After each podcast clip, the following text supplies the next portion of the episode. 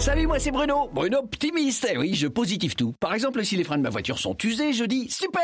Et si mes pneus sont aussi usés, je dis trop super. Car en ce moment, chez Citroën, jusqu'à 320 euros de carburant sont offerts sur une sélection de prestations. Donc, plus j'entretiens ma voiture chez Citroën, et plus je fais de plein de super. Bref, super. Merci Citroën. Les services Citroën vous simplifient la vie. Citroën. Offre réservée aux particuliers valable sur des travaux réalisés du 1er septembre au 31 octobre 2018 dans le réseau Citroën France participant. Détails sur citroën.fr. Europe 1, 14h, 15h, on de la raconte. Bonjour à tous. Je vais vous raconter aujourd'hui la vie de celle qui nous a quittés au mois de juin 2018, Yvette Horner. Tirée de son autobiographie parue en 2005, Un biscuit dans la poche aux éditions du Rocher. Je ne pourrais évidemment pas tout vous raconter, je pourrais pas vous raconter ses 70 ans de carrière, j'ai surtout voulu vous raconter ses débuts. Quand toute petite, elle apprend le piano dans la région de Tarbes, où elle est née. Et la grande épopée du Tour de France, qui l'a rendue si populaire. Et pour le débrief tout à l'heure, l'homme qui sans doute la connaissait le mieux, Jean-Pierre Brun, qui a été son manager pendant plus de 30 ans. Bonjour Jean-Pierre. Bonjour Christophe. Et puis son voisin, dans les Hautes-Pyrénées, qui a écrit entre autres le dictionnaire amoureux du Tour de France, l'écrivain Christian Laborde qui est au téléphone. Bonjour. Euh, bonjour Christophe et bonjour Jean-Pierre, bien sûr. À tout à l'heure les garçons, voici donc cette histoire que j'ai écrite avec Claude Mindibille, réalisation signée Céline Lebrun. 14h, 15h, on de la raconte sur Europe 1.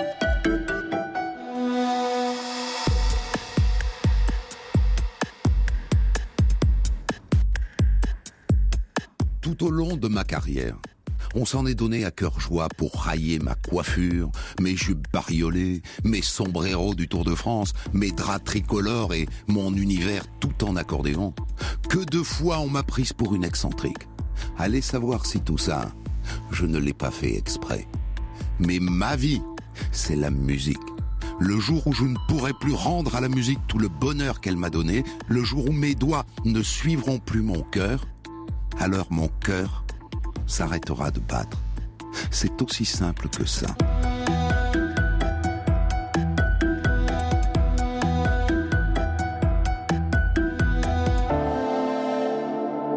Et la musique entre dans la vie d'Yvette tout de suite, dès qu'elle pointe le bout de son nez, en septembre 1921, à Tarbes, dans les Hautes-Pyrénées.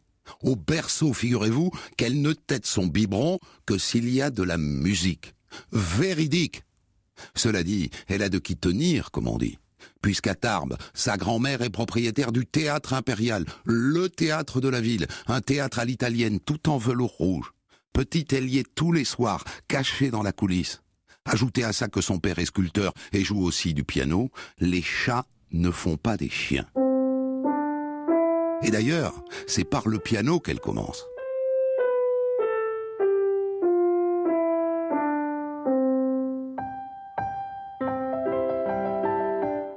En 1926, la famille Horner, avec un E à la fin, vient s'installer à Rabastins de Bigorre, à quelques kilomètres de Tarbes. Et Yvette a 5 ans, et elle apprend le piano. Sa professeure Marguerite Lacoste est, comme il se doit, une vieille fille revêche. Le piano, c'est une idée de sa mère, Rosie. Yvette est son enfant unique, elle a décidé d'en faire une grande pianiste. Maman, je peux aller jouer dehors? Ah, tu finis tes gammes, hein? Oh, pas encore. Alors tu connais ma réponse. À ton travail, ma chérie. Le piano avant tout. Yvette écrira plus tard au sujet de sa mère. Elle aurait pu très facilement commander deux régiments à la fois. Manière de dire qu'elle était autoritaire. Du coup, avec sa cousine Jeannette, elle monte un petit stratagème. Elle met le petit cousin Léon en sentinelle au portail de la maison. Dès que la mère a tourné le dos, Yvette s'amuse à jouer de vrais morceaux.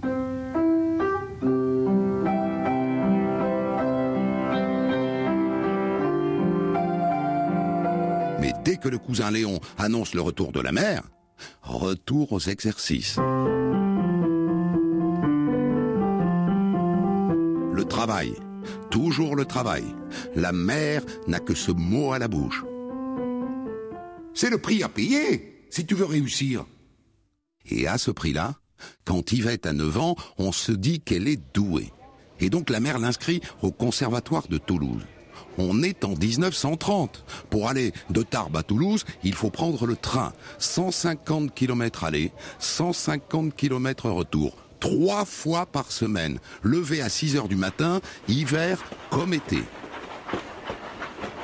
En bon petit soldat, Yvette serre les dents, elle s'accroche, et à 11 ans, elle remporte le premier prix de piano classique du Conservatoire de Toulouse. Et c'est là, pile à ce moment-là, que se situe le tournant. Quand sa mère lui dit Tu sais, Yvette, j'ai bien réfléchi. Je pense que maintenant, ça serait mieux que tu arrêtes le piano et que tu apprennes l'accordéon. L'accordéon? Mais pourquoi faire? Eh bien, réfléchis. Et des pianistes doués, il y en a plein des conservatoires. Mais une femme accordéoniste, tu seras la seule. Tu n'auras pas de concurrence. Tu trouveras facilement du travail.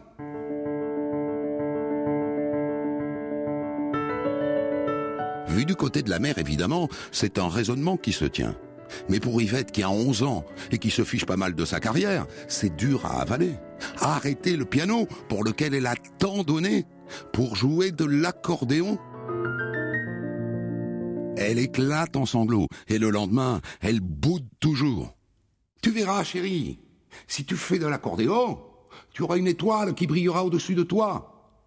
Sa professeure au conservatoire de musique essaye d'intervenir. Ah madame, vous commandez chez vous, mais ici c'est moi qui commande. Fin de la discussion. C'est rude, c'est brutal, mais ce sera la chance de sa vie. Europe 1, on de la raconte.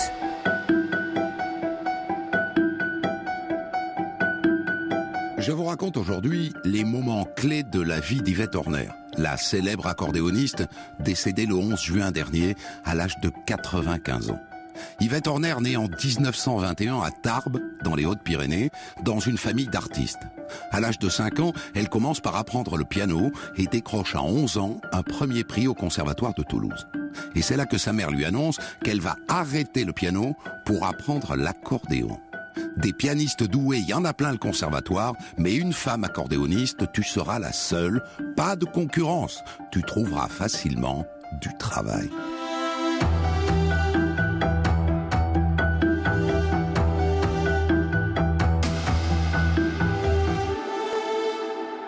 Attendant, qu'il est lourd à porter, cet accordéon. Ça pèse au moins 8 kilos, ce truc. Ça scie les épaules, ça coupe le souffle. Mais Yvette est docile, elle est disciplinée, elle veut faire plaisir à sa maman qui la laisse encore jouer du piano de temps en temps. Alors elle s'accroche. Et petit à petit, elle commence à y prendre du plaisir. Et six mois plus tard, son père forme un petit orchestre juste pour qu'elle puisse se produire dans les fêtes de village, dans les kermesses et dans les casinos et les brasseries. Et c'est son père qui décide de changer Horner E avec un E à la fin en Horner sans E. Ça fait plus commercial, non?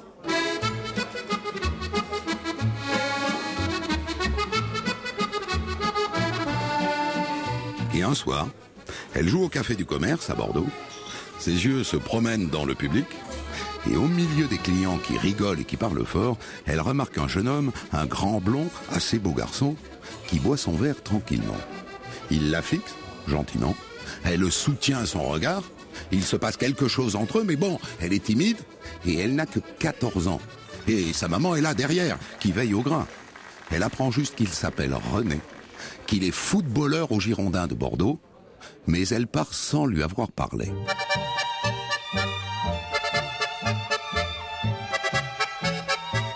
Deux ans s'écoulent, et un jour Yvette joue à Toulouse, et René, qui joue maintenant dans l'équipe de Toulouse, est dans la salle. Et là, elle a 16 ans, et elle ose lui parler. Et ils décident de se revoir en cachette, forcément. Maman est toujours là.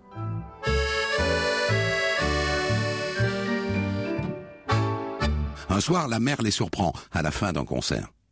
Yvette, c'est qui ce garçon hein, à qui tu parlais? C'est René.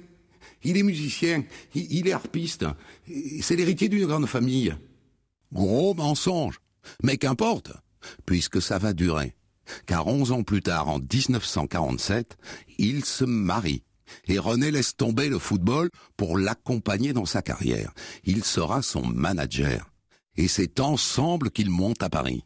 Dans son livre, Yvette écrit J'avais atteint le stade de gloire régionale. Si je ne voulais pas finir en vieille gloire régionale, il fallait titiller la capitale. À Paris. Elle en rêvait. Paris, Paris. Mais elle redescend très vite. Ici, personne ne la connaît et personne ne l'attend. Et donc au début, Yvette joue dans les cinémas, entre les actualités et le film, pendant qu'on vend les Esquimaux.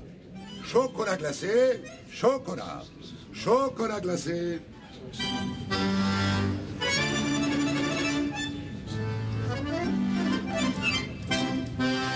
Et puis petit à petit, elle commence à décrocher des contrats dans les cabarets. Au Tabarin, par exemple, elle joue au cours d'une soirée présentée par un petit jeune qui s'appelle Yves Montand, aux côtés d'un autre petit jeune qui s'appelle Henri Salvador. Mais son premier vrai contrat, elle le décroche dans un cabaret de Pigalle. Et elle se retrouve, Sainte-Nitouche de Tarbes, à jouer au milieu des danseuses nues. Et vous savez à quel moment elle hallucine le plus? C'est quand elle découvre que les couples qui se bécotent lascivement, moitié à poil sur la scène, ne sont pas mariés. Le soir, Yvette tombe en larmes dans les bras de son René. Je ne tiendrai pas, René. Je ne peux pas rester dans cet endroit.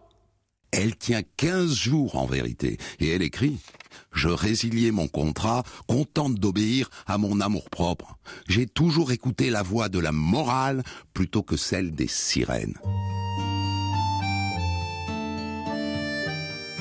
Yvette s'est mise en tête de participer à la Coupe mondiale de l'accordéon, à Lausanne, en Suisse. Mais il y a un souci, un gros souci, son accordéon. Il y a un trou, il y a un trou en bas du soufflet, un joli trou. Il lui faudrait un accordéon neuf. Mais Yvette et René sont fauchés, et là René a une idée. Et si on bouchait le trou Avec un sparadrap? Mais t'es fou Je vais avoir l'air de quoi? Bah imagine que ça marche. Tu gagnes la coupe. Pendant un an, elle travaille jour et nuit et vient le jour du concours.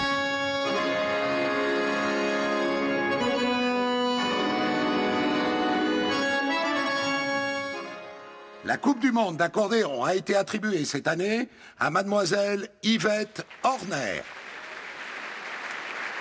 Et elle gagne. C'est elle qui remporte la coupe. Elle salue longuement. Je saluais les heures de répétition. Je saluais les jeux de mon enfance volés par la musique. Je saluais les nuits sans sommeil, le bus glacial de ma première tournée, l'angoissant cabaret de Pigalle. Je saluais plus que tout l'instant que j'étais en train de vivre. Mais ça ne change pas grand-chose. Le titre n'attire ni les agents, ni les directeurs artistiques. Si, si ça lui ouvre les portes de chez Pathé Marconi. Yvette signe son premier contrat de cinq ans. Et c'est décidé, son René devient son manager. C'est lui qui conduira la voiture, c'est lui qui portera le matériel, il sera là tout le temps. Et c'est lui, un jour de 1951, qui a une idée. Yvette, pourquoi tu ferais pas le Tour de France? C'est que René a certes abandonné sa carrière de footballeur pour Yvette, mais il lit l'équipe tous les jours. Mais comment est-ce qu'on fait pour intégrer le Tour de France?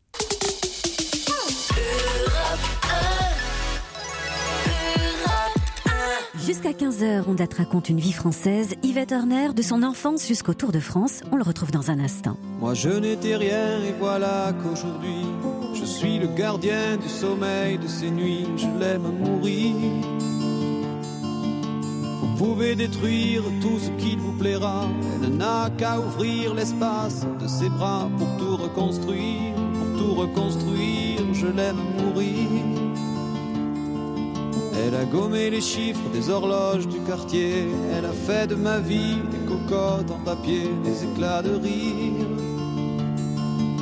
Elle a bâti des ponts entre nous et le ciel, et nous les traversons à chaque fois qu'elle ne veut pas dormir, ne veut pas dormir. Je l'aime mourir.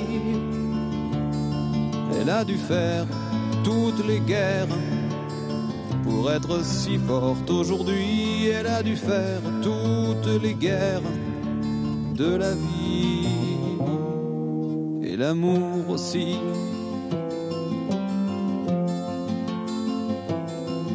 Elle vit de son mieux son rêve d'opaline. Elle danse au milieu des forêts qu'elle dessine. Je l'aime mourir. Elle porte des rubans qu'elle laisse s'envoler. Elle me chante souvent que j'ai tort d'essayer de les retenir, de les retenir. Je l'aime à mourir. Pour monter dans sa grotte cachée sous les toits, je dois clouer des notes à mes sabots de bois. Je l'aime à mourir. Je dois juste m'asseoir, je ne dois pas parler, je ne dois rien vouloir, je dois juste essayer de lui appartenir, de lui appartenir, je l'aime mourir. Elle a dû faire toutes les guerres pour être si forte aujourd'hui, elle a dû faire toutes les guerres de la vie et l'amour aussi.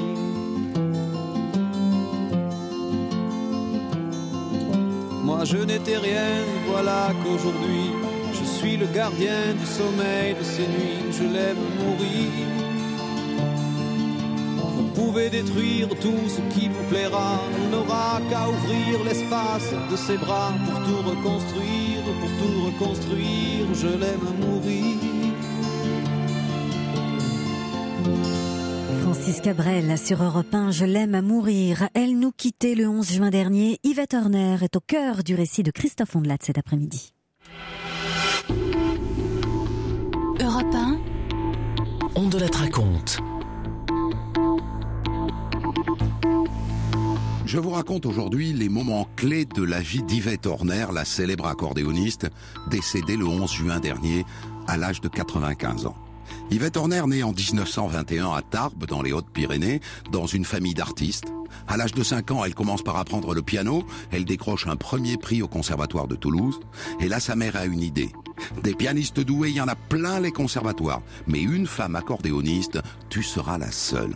Et à l'âge de 16 ans, Yvette tombe amoureuse de René qui va devenir son manager et qui en 1951, Yvette vient d'avoir 30 ans, a une idée. Et si tu faisais le Tour de France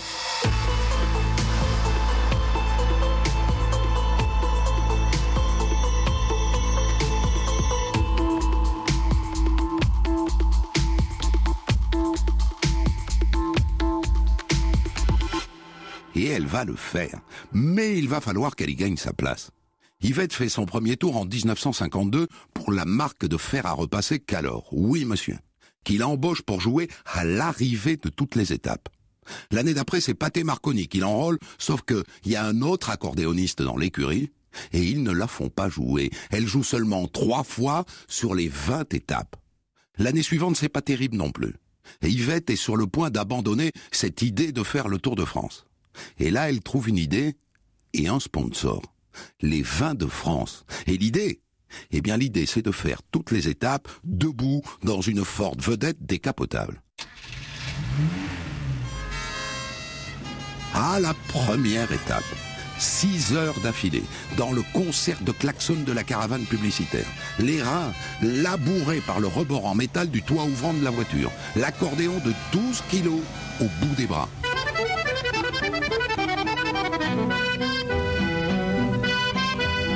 En plein soleil, Yvette ruisselle. Et comme elle veut qu'on la voie, elle ne porte pas de lunettes. Et à l'arrivée le premier soir, elle a pris un coup de soleil mémorable et elle a un gros bleu dans le dos à cause du toit ouvrant. Le lendemain, elle se tartine de crème solaire, mais du coup, eh ben ça la transforme en papier tu mouches. Elle a des moustiques collés sur tout le visage. Au bout de huit jours, un médecin veut l'arrêter. Elle ne peut pas continuer. Enfin, elle ne tiendra pas. C'est de la pure folie. Mais elle ne veut rien entendre. D'autant qu'on arrive dans son coin, les Pyrénées, on arrive à Tarbes. Elle ne fait qu'une concession au médecin. Un coussin qu'elle se cale dans le dos. Ce qui ne va pas changer grand-chose, puisque le coussin passe son temps à tomber. Mais elle tient. Et elle franchit debout dans sa Ford la ligne d'arrivée à Paris, qui à l'époque est au Parc des Princes.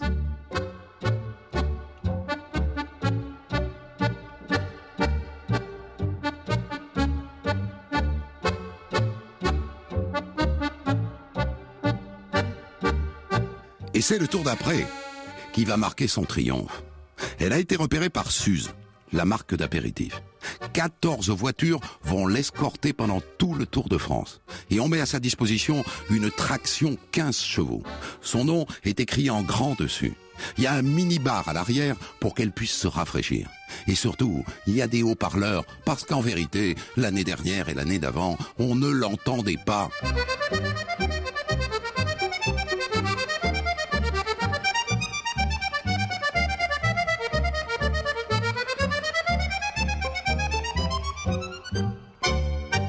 Ça va durer comme ça pendant neuf Tours de France. Au milieu des copies, des Bobet, des Dariga, des Anquetil, des Poulidor, des Gemignani. Elle les a tous connus, puisque c'est elle maintenant qui remet le bouquet à chaque vainqueur d'étape.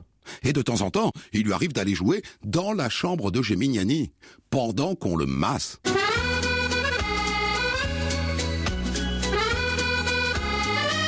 Et tous les soirs, sur le podium, elle fait danser les vacanciers.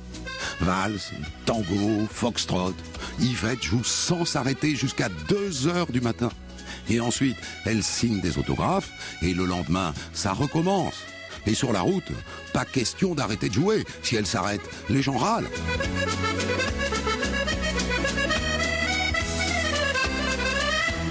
Un jour, elle est épuisée.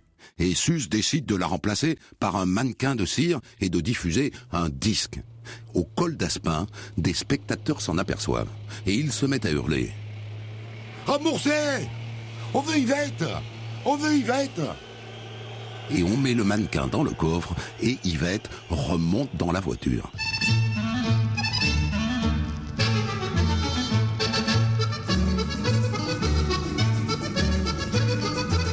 Le midi, souvent René s'arrête dans des restaurants sur le bord de la route. Mais maintenant, Yvette est tellement connue que la pause déjeuner se transforme en séance de dédicace. Le stylo remplace la fourchette. Alors du coup, Yvette et René ne s'arrêtent plus dans des restos, ils pique-niquent à la fraîche sous un arbre.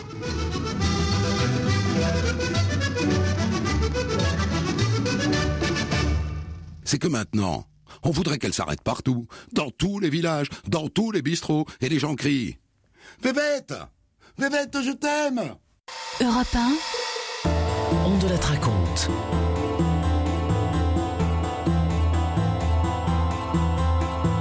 Je vous raconte aujourd'hui les moments clés de la vie d'Yvette Horner, la célèbre accordéoniste, décédée le 11 juin dernier à l'âge de 95 ans. Je vous ai raconté son enfance à Tarbes, dans les Hautes-Pyrénées, où Yvette commence par le piano classique. Je viens de vous raconter le moment où elle devient vraiment populaire grâce au Tour de France. Pour le débrief dans un instant, j'ai invité Jean-Pierre Brun, qui fut son dernier manager, et l'écrivain Christian Laborde, qui a écrit le dictionnaire amoureux du Tour de France.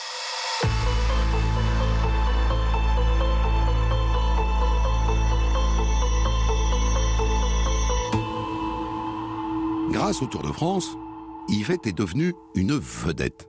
Et René s'est mise en tête d'acheter une maison à la hauteur de son nouveau statut. Ce dont elle, entre nous, se fiche totalement. hein. Elle écrit « Une grande maison allait-elle me donner plus de talent ?» Et puis, ils n'ont pas tant d'argent que ça. Le Tour de France ne les a pas enrichis. Ils ne sont plus fauchés, mais pas riches pour autant. Eh bien, c'est Suze, la marque d'apéritif, son sponsor dans le Tour de France, qui avance l'argent de la maison. Et René dégote une maison en bord de forêt, à Nogent-sur-Marne, au pays du petit vin blanc.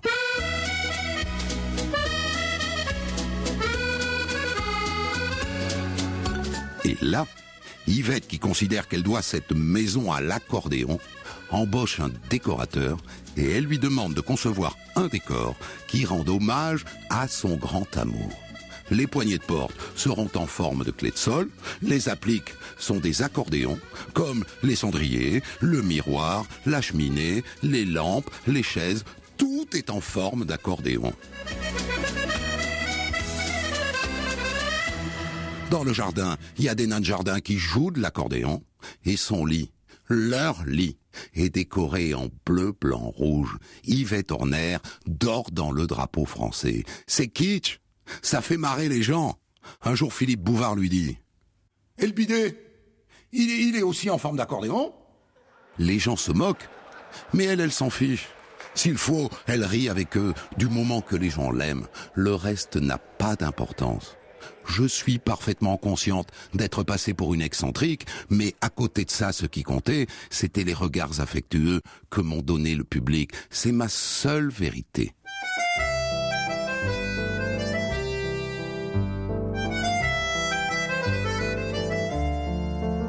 Je ne vais pas pouvoir tout vous raconter de la suite de sa carrière. Retenez une chose.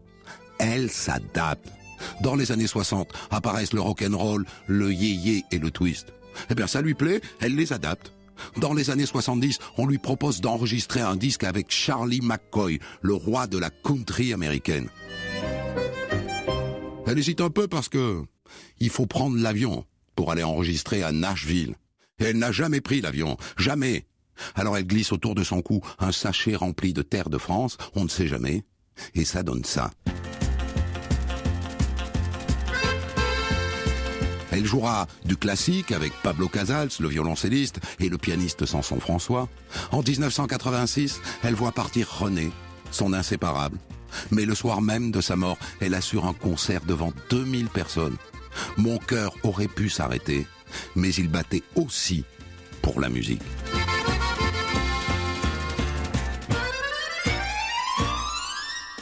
Et c'est Jean-Pierre Brun qui devient son manager. Et c'est lui qui lui fait faire en 1990 le Casino de Paris, habillé par Jean-Paul Gaultier sur une mise en scène d'Yves Mourouzi. Yvette joue au milieu des danseurs en porte-jartel et barésie, dans une robe bleu-blanc-rouge, et elle s'amuse. Et elle fera même du rap.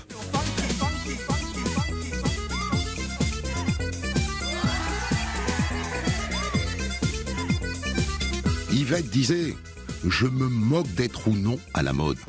N'empêche qu'elle est devenue furieusement tendance.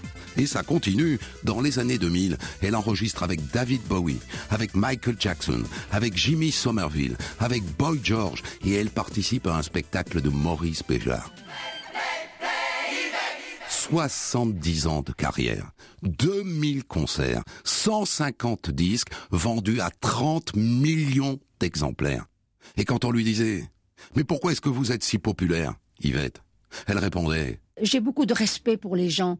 J'ai beaucoup de respect pour mon public. Je l'aime, mon public. Je suis, si vous voulez, euh, j'ai une dignité. Je ne veux pas venir avec mes mains sales. Quand je dis mes mains sales, ça veut dire des mains sans avoir travaillé mon instrument. Et alors ça, je crois que le public le reconnaît.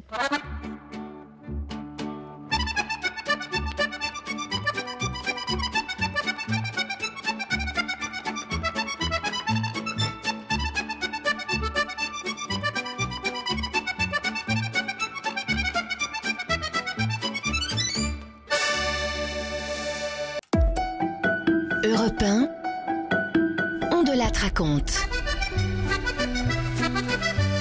Je vous ai raconté aujourd'hui quelques épisodes marquants de la vie d'Yvette Horner, la célèbre accordéoniste. Je serai dans un instant avec Christian Laborde, qui est euh, originaire de la même région qu'elle, la région de Tarbes, euh, qui est un amoureux du Tour de France. Et, là, je suis avec Jean-Pierre Brun, qui fut son manager jusqu'à son dernier souffle il y a euh, il y a dix jours. Jean-Pierre, je voudrais qu'on revienne sur quelques épisodes marquants de, de, sa vie tels que je les ai racontés. D'abord. Euh, sa mère, euh, ses parents. Euh, elle en parle un peu au début de son autobiographie, puis après elle n'en parle plus beaucoup. Est-ce qu'au fond elle a eu la vie, la carrière que sa mère voulait qu'elle ait? Est-ce que sa mère pouvait imaginer qu'elle aurait une carrière aussi populaire, ou est-ce que la mère aurait voulu une carrière plus classique? Au fond, elle monte sur scène, elle est debout, elle a son accordéon, elle joue, les gens l'applaudissent, point. Je ne sais pas ce que ce que voulait sa mère, mais en tout cas ce que ce dont je suis sûr, c'est qu'elle elle était ravie et fière de la carrière de sa fille. Lorsque, notamment lorsqu'on a fait le Casino de Paris, sa mère qui vivait encore euh, m'a dit mais écoutez ma fille, c'est quand même quelqu'un. Elle était très fière. Mm. Donc je pense qu'elle a souhaité ça. D'ailleurs, c'est elle qui a eu l'idée de l'accordéon. Oui, bien et sûr. Dieu sait que ça a réussi. Mm. Le piano, est-ce qu'elle en a joué toute sa vie néanmoins?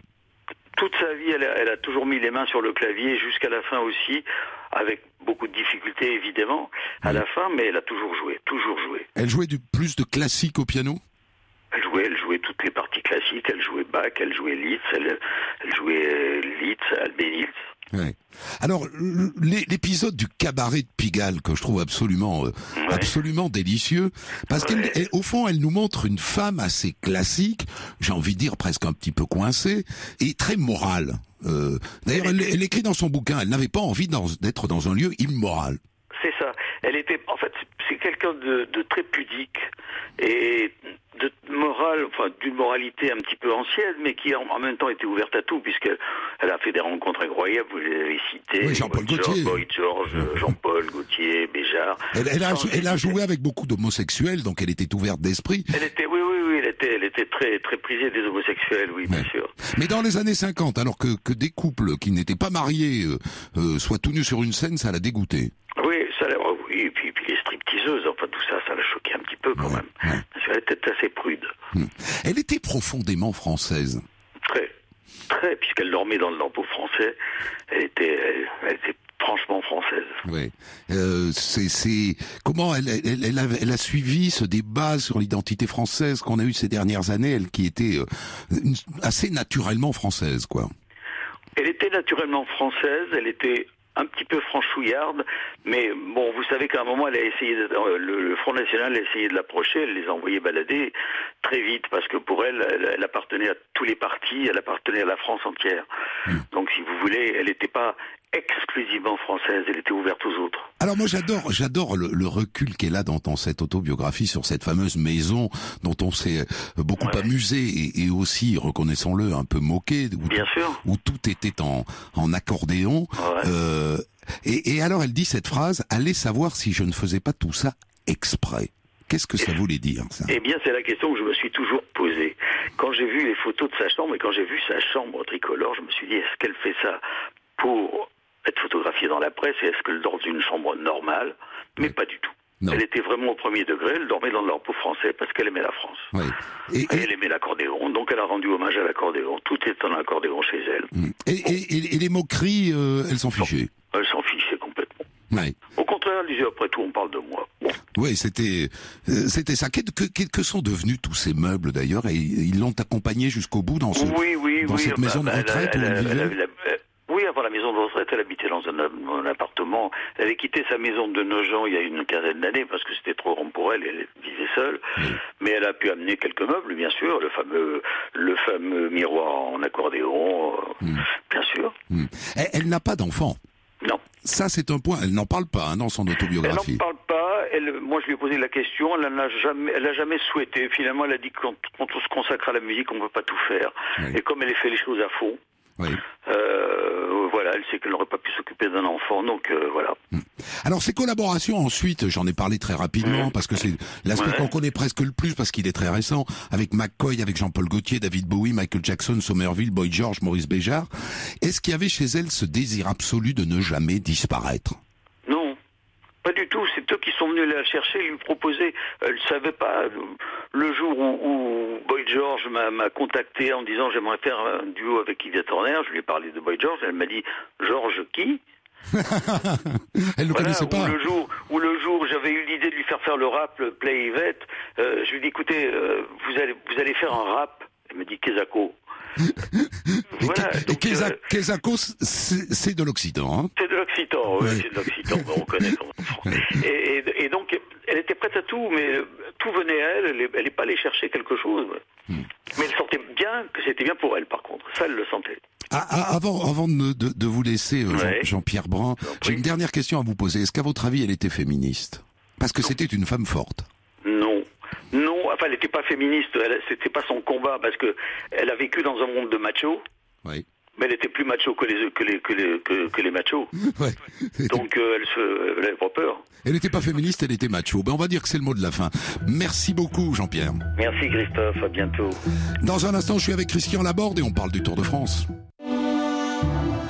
Europe 1, on de la raconte. Je vous ai raconté aujourd'hui quelques épisodes marquants de la vie d'Yvette Horner, la célèbre accordéoniste. Et pour le débrief, je suis maintenant avec euh, Christian Laborde, écrivain amoureux du Tour de France, originaire de la même région. Vous avez même été voisin, euh, Christian Laborde, avec euh, avec Yvette Horner et, et sa famille. Oui, j'étais voisin et je me souviens de. C'est le village d'Oréan euh, où habitaient ses parents. Ses parents habitaient derrière chez nous. Et de temps en temps, euh, nous voyons tous les jours, si vous voulez, les vaches passer sur le sur les rues euh, d'Oréan. Elles lâchaient de belles bouses et certains soirs, Yvette Horner écrasait ses bouses avec les pneus à flanc blanc de sa Cadillac. Elle venait rendre visite à son papa et à sa maman. Donc je me souviens de la Cadillac euh, d'Yvette Horner. Je me souviens aussi d'ailleurs de la de la Camille de son papa. Hmm.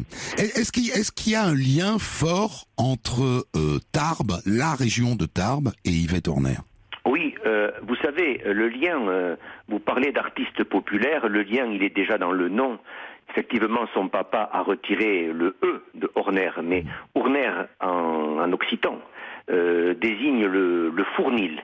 C'est-à-dire que Yvette a quelque chose du boulanger, voyez-vous. Le fournil ou le boulanger pétrit le pain. Elle pétrissait les notes comme il pétrissait le pain. Je veux dire qu'il y a une dimension profondément euh, populaire. Euh, cette liaison, ce lien avec les, les gens de tous les jours, euh, dans leur métier. Alors, extraordinaire intuition quand même en 1951, quand René dit « Il faut que tu fasses le Tour de France », parce que lui, il sent que c'est l'endroit où elle peut devenir populaire.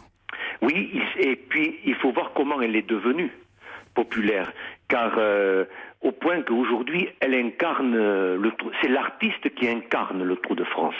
Tous les artistes sont venus sur le Tour de France jouer ou de l'accordéon comme euh, Aimable ou comme Verschuren ou bien chanter leurs chansons comme euh, je me souviens de Tino Rossi. simplement voilà, il venait après l'étape, à, l'arrivée, le soir dans le spectacle. Or, elle, elle jouait durant l'étape, comme vous l'avez rappelé, et il faut dire que à la fin de l'étape, ils étaient deux à être crevés, le peloton et Yvette Horner. Parce que c'était un exploit physique incroyable. C'est absolument, ça relève de l'exploit, de l'exploit physique, de jouer euh, sur une scène mobile euh, dans l'école, dans les étapes, à chaque traversée de ville, c'est absolument extraordinaire. Donc, elle incarne, si vous voulez, elle est l'artiste qui incarne le Tour, et elle a une popularité aussi importante que celle de Raymond Poulidor. Et ça, c'est pas rien. Je veux dire que le Tour de France, on crie "Vas-y Poupou" ou bien "Vas-y Vévette". Donc ça, c'est capital. Mm. Ça montre bien le, le, le lien, évidemment, avec le, le, peuple français. Oui, bien sûr. Alors, il y a, y a, ces moments extraordinaires, alors qui, qui, nous ramènent à une autre époque où le, où le Tour n'est pas ce qu'il est devenu aujourd'hui, c'est-à-dire une machine très huilée, très protégée, avec des protections. Elle s'arrêtait dans les bistrots pour jouer à la terrasse des cafés. Ah oui, mais non seulement elle s'arrêtait pour jouer dans les bistrots, mais il arrivait même qu'on l'arrête. Euh, il y a une anecdote extraordinaire en 1958. Euh, le peloton donc le, est, est dans, une, dans une étape et euh, on arrive à hauteur d'un euh, passage à niveau qui est fermé et le garde-barrière se, se, tient devant sa barrière fermée, les bras croisés et euh, il arrête la, la, caravane. Et donc, euh, les, visiblement, il n'y a pas de train. Et donc, les motards de la gendarmerie vont vers lui, lui demandent s'il y a un train. Et euh, il répond que non. Et alors les gendarmes lui demandent de bien vouloir ouvrir tout de suite le, la, barrière, la barrière puisque le, peloton va arriver. Il dit non. Il dit j'attends que Yvette Horner euh, me joue euh, la marche des mineurs. Et quand Yvette aura joué la marche des mineurs, j'ouvrirai la barrière. Les gendarmes vont immédiatement prévenir Monsieur Jacques Godet et Jacques Godet eh bien, euh, accepte et il dit à Yvette Horner, bien entendu, écoutez, Madame Horner, vous, vous jouez vite, le, peloton arrive.